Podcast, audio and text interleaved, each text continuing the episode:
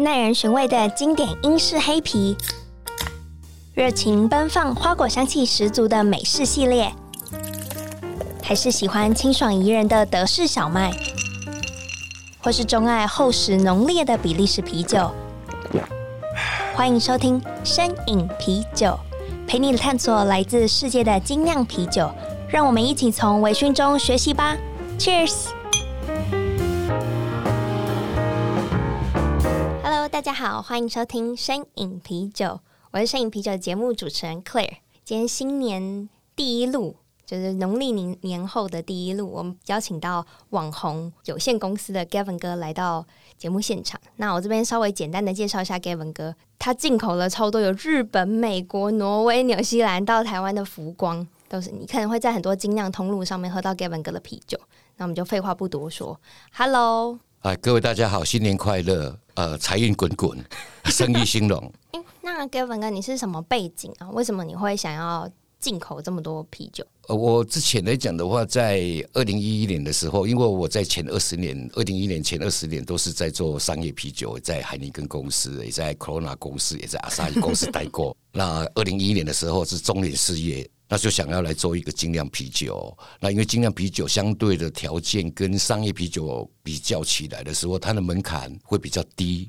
哦，因为精酿啤酒毕竟还是一个小众的市场，那它的资金还有它的呃的要求会比相对的比较少。那我们也知道，精酿啤酒实际上用单一品牌在操作的时候，其实上是蛮辛苦的。毕竟它没有办法像商业啤酒，像 Heineken、像 Corona、像台湾啤酒那么大量化。那实际上，精酿啤酒的消费者他们也喜欢尝鲜，所以各大精酿啤酒酒厂他们也一直在推他们的一个新品项，一些季节的新品项。那这些新的品项卖完的时候就没有了。那你第一款就是你记得你第一款进的酒是什么？我第一款进的啤酒是日本的呃星河精酿啤酒。哦所以一直到现在，哎，对，那个，所以你认识那个山田四郎很久了。是的，呃，因为之前我在做精酿啤酒的时候，刚开始要做精酿啤酒，需要找一些品牌嘛。那看看到目前市面上来讲的话，就是比利时的啤酒已经很多了，德国啤酒已经很多了，所以啊，当然我的朋友就建议说，你可能往美国或者是往日本的方面的精酿啤酒的品牌来找。那日本的精酿啤酒品牌也有两百多家嘛，那就写信 跟啊跟日本那边联系嘛，嗯，啊，那跟他约时间，然后就直接去东京跟呃山田四郎、亚麻大赏这边。边谈代理的生意，那其实雅马达赏他们在谈在这个代理的时候，其实上我们还是第二顺路，因为之前也有一个代理商跟他们谈过，哦哦、可是那个代理商跟他们谈确认了以后，一直都没有进货。那我想问一下，你是写信吗？我先写信，先写信，然后再跟他约见面。你又没有喝过，你怎么确定你想要敬他的酒？第一个我看到的时候，星河整个的呃，看到他们的网站，还有拍看到整个的包装，还有看到产品的特色，嗯、那就大概差不多会了解这个产品应该是相当不错。有啦，我觉得它从外观上面就会蛮放在架上的时候，其实都是相对吸引人的。对。那既然我们都讲到这里后，我就想要先直接问下去：为什么星河它还有另外一个品牌 Far East？为什么他有要设立两个不同的品牌？呃，新河是呃雅马达桑他们公司，他们公司原先的名字不叫 Far East，他们原先的公司是呃日本精酿啤酒商。嗯，那时候刚开始他们没有酒厂，所以他们的新河的啤酒他们是在比利时酿造，只是他们新河的白啤酒，他们的原料是用日本的柚子还有山椒啊运到比利时酿，所以他们那时候没有酒厂。啊，我这边要补充一下，要跟听众，新河就是那个矮瓶的，矮瓶的，矮胖瓶的，它会有领带带领带的那一支酒，大家可能稍微找，然后上面就写“星河”对两个字，所以其实很好在通路上面很好看到。对，它非常有日式风格，但是它价格也相当的贵。那有人有人这样说自己的酒吗？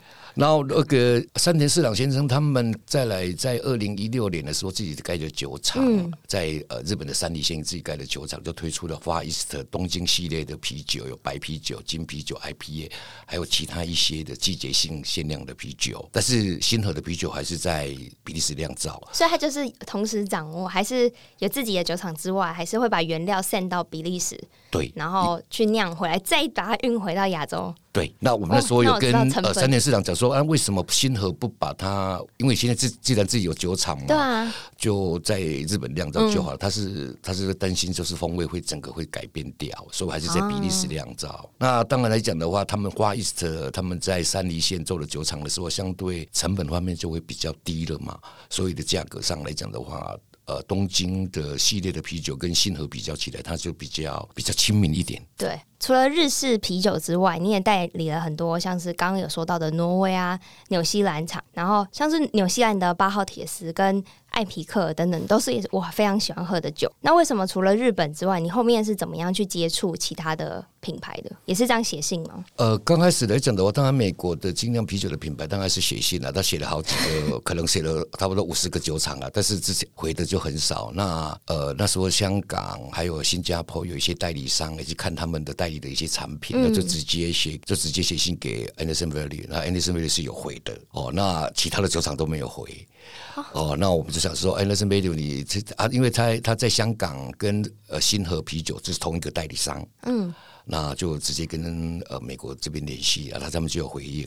哦，哦。原来是这样，原来就是写信，然后有点像是碰碰对，他就有回应啊。那那纽西兰的酒厂还是那个日本的那个三田四郎先生他们介绍的，所以都是就是稍微都会有关联，都有关系，都是透过呃。酒厂或者是一些代理商来介绍，那这样介绍会比较快，因为精酿啤酒就是一个比较一个 small community，所以大家都会互相认识，所以请酒厂或者是酿酒师来介绍，速度上是会比较快的。那你有比较过，就是有没有因为它的包装或是瓶装、罐装？让你的销量有差异。其实际上来讲的话，刚开始所有的酒厂他们都是出瓶装啊，出瓶装啊。那现在因为可能呃，纽西兰都都，纽西兰现在都慢慢改成罐装。那美国的酒厂目前慢慢都改罐装。可是台湾的餐厅还有超市，包括超市，嗯，超市实际上他们对罐装的接受度也不高。对，可是在在美国的酒厂都在改，都是改，都已经改罐装了。那你有跟他们反映吗？就身为一个代理，因为他说他们瓶装没有瓶生产线的。那对国外来讲的话，嗯、他们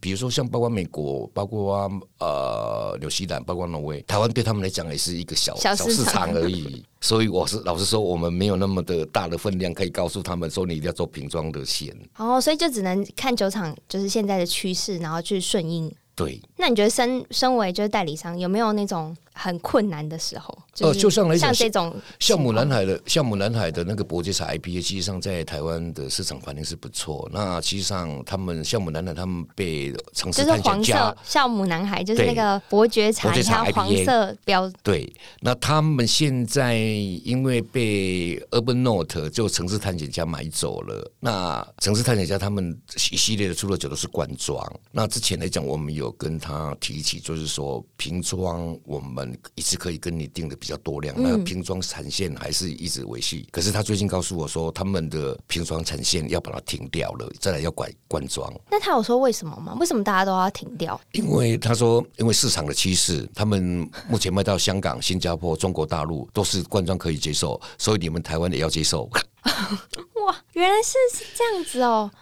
我一直想说，是因为在比如说封装上面可以维系比较好的品质，或是成本考量，所以或是环保考量，所以大家就会纽澳就会是美系就会倾向用罐装。我想问罐装来用罐装来，现在的罐装的其实保存的方式会很好嘛？那只是说我们台湾的餐饮业认为罐装在餐厅卖的时候，好像就比较 cheap，比较平价，喜欢卖瓶装嘛。它比较贵，好吗？对，可是呃，罐装来讲，现在的保存的方式实际上很好的。对啊，对，那你是要喝酒的。你是要喝酒里面的内容物，不是喝它的 它的包装嘛？那实际上，像我们台湾也有一个台湾自己的品牌，他们也只有出罐装而已啊。那罐装其实会碰到比较大的一些餐厅，会比较接受度会比较低。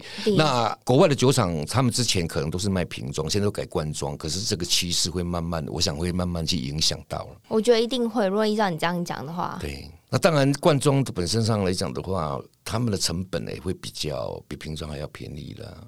对，那包括来讲的话，比如说我们像国外进酒厂的话，比如说一个站板的话，嗯、瓶装只有能够装七十二箱，可是罐装可以装一百箱啊。这就差很多了，关税运输成本。可是为什么罐装还会比较贵？罐装应该会比较便宜啊？一般的酒厂的话，可是你那个啊，Urban Note 的罐装就很贵。对，它那个是 五百 CC，好，它那个是五百呃四百四十呃，它那个是四百七十三 CC。可能有的人在发，对，它那个是特殊款了，特殊款。那个超酷的，这边跟听众讲一下，就是呃，Urban Note 它有出一个搅拌机系列，它就是看起来是一个四百七十五 ml。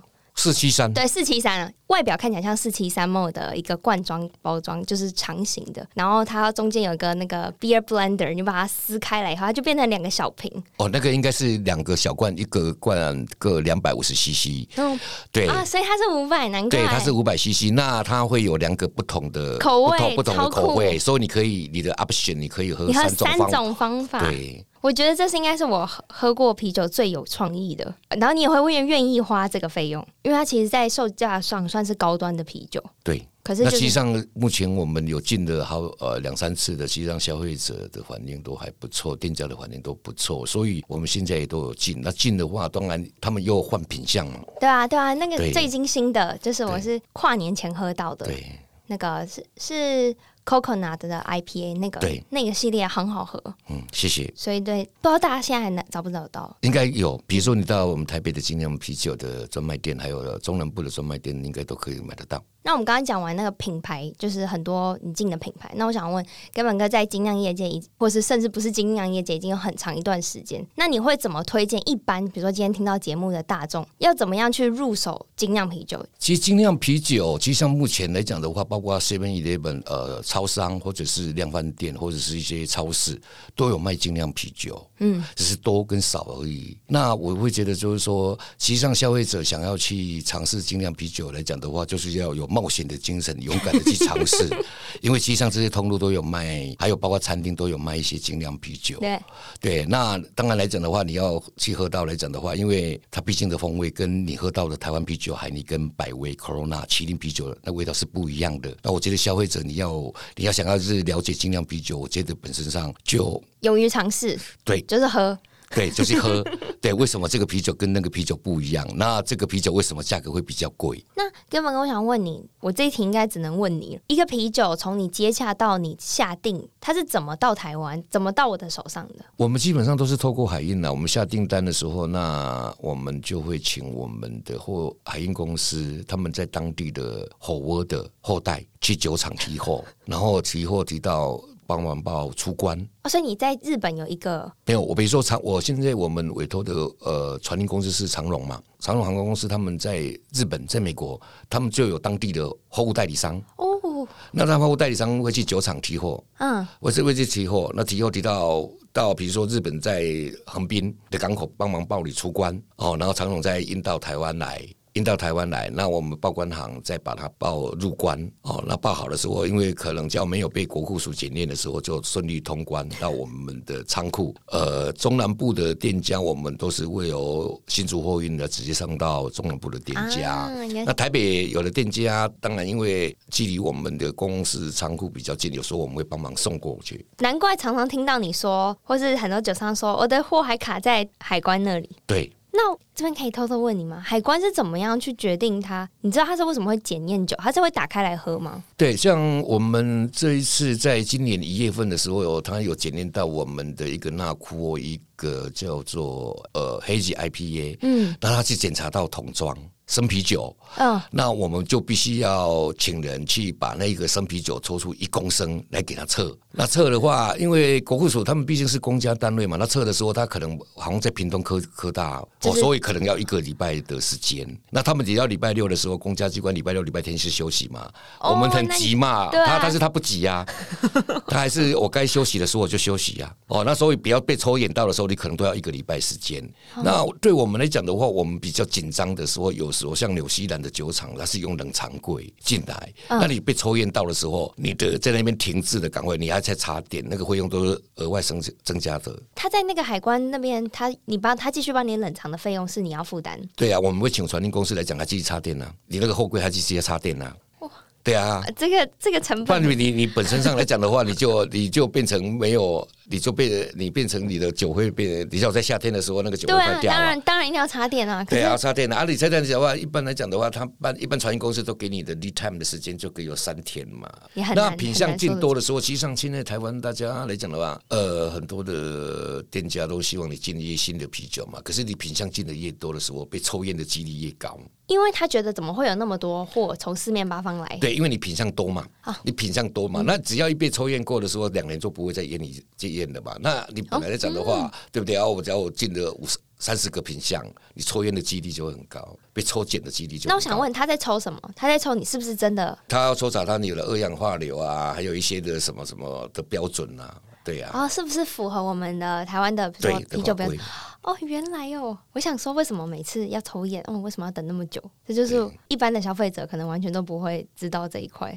那身为代理商，你要怎么样鼓励消费者多喝？我我我讲一个例子啊，现在整个市呃市场来讲的话，比如说我们在啤酒的哦、呃，在整个酒界的市场来讲，看到威士忌来讲的话，以前从喝调和威士忌喝到单一麦芽威士忌，对。那琴酒现在也有人从以前喝比较比较简单的琴酒，现在喝喝一些的呃 Craft Gin 特殊的琴酒，呃、对 Craft Gin 对。然后像红酒来讲的话，从呃，新流行新世界再到流行旧世界。那精酿啤酒它本身上它有特殊的风味。那其实上我这刚才提到前的这个，就其实当大家要勇于去尝试。那精酿啤酒其实它很适合去搭餐。那每种款项的风味会有不一样。IPA 它会有酒花的香气，有水果的香气，但是它是因为它就是会苦，因为啤酒花本身就是苦的东西。那白啤酒它会有一些清爽易饮哦，所以。很多 beer style，很多的 beer style，它有不同的风味，跟一般你喝呃拉格啤酒是不太一样的。嗯，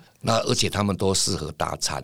那精酿啤酒来讲呢，它不是鼓励你要好饮，它鼓励你要喝得喝得好，少量喝，然后多尝试不同的啤酒。没错，而且其实就是精酿啤酒，我就鼓励大家也是理性饮酒，因为其实有时候一瓶酒的，你不要看它三百三十 ml，它也是酒精浓度含量可能也是非常惊人的。对。所以，如果可以每一餐都搭配一个适合的啤酒，其实这样子累积下来量也是非常大的。是，而且刚刚 Gavin 哥你有提到 Craft Gin，对，我就有在我同事家看到你有出一款新盒的 Gin，对。你是以后想要打打算要就是不止进啤酒了嘛？还要进一些其他酒？实际上来讲的话，我们现在我们公司除了有呃新河的琴酒以外，我们公司还带了一个挪威的一个琴酒，叫野兔琴酒，它也是 Crown Gin。那新河的琴酒，它只要是用它的日本的一个它那个房的季节特酿啤酒下去蒸馏，下去蒸馏，所以它基本上的酒体还是啤酒，它只在去蒸蒸馏。